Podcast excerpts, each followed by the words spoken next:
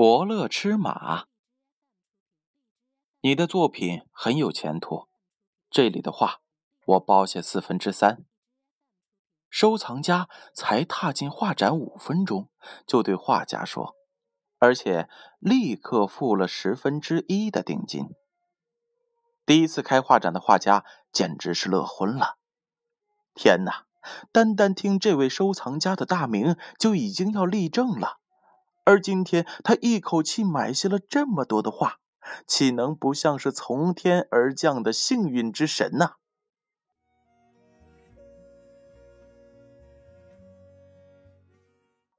画家确实走运了，受到收藏家青睐的消息传了出去，没几天，剩下的作品就被一抢而空。画展结束了，画家雇了辆货车。包了份厚礼，亲自把画送到了收藏家的豪邸。快请进，快请进，这真是青年才子啊！收藏家把画家请到了客厅，要工人把画放好，一面为画家泡茶，一边叹了口气：“哎，老弟呀，真是不巧，我最近手头有点紧，可是实在又欣赏你的作品。”不知道能否给我一个面子啊？说着，掏出了一张支票。画家双手捧过，倒抽一口凉气。收藏家又说话了：“当然啊，老弟，你也可以不同意，我收回定金，你拿回作品。只是现在外边都知道我买画的消息，如果你把这些画再拿出去卖，只怕没什么好处啊。”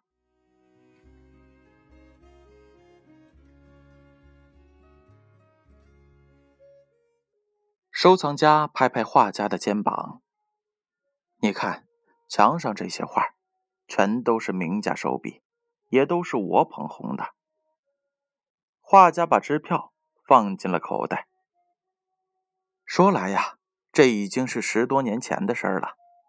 而今，画家已经成为了名画家，他不必开画展了，因为光是上门买画的人已经应付不完了。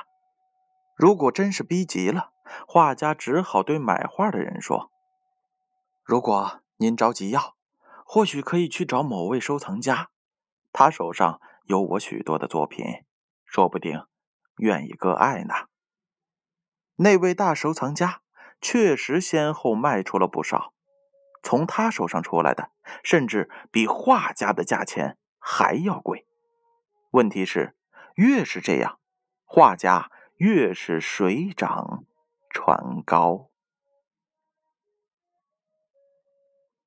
小故事大哲理。开车时躲闪每一个小洞的人，绝不是最好的驾驶员，反而可能是有较高的出事几率。一个对每件不顺意的事儿都立即做出反应，而不往长远着想的人，不可能有大的成就。在这个世界上，最好的战略是使你及你的对手都成功。没有大智慧、大忍的人，很难达到这个理想。对手可能会成为朋友，敌人可能会成为贵人，其实就是这个道理。故事《伯乐吃马》由建勋叔叔为大家播讲。